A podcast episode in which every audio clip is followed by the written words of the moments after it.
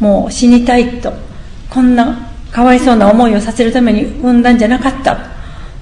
私が産まなければこの子はこんなかわいそうなことにならなかったに違いないのにと、新潟の時期は本当に悲しみと苦痛と恐ろしさと、もうどうしたらいいのかわからない悲しみの中におりましたけれども、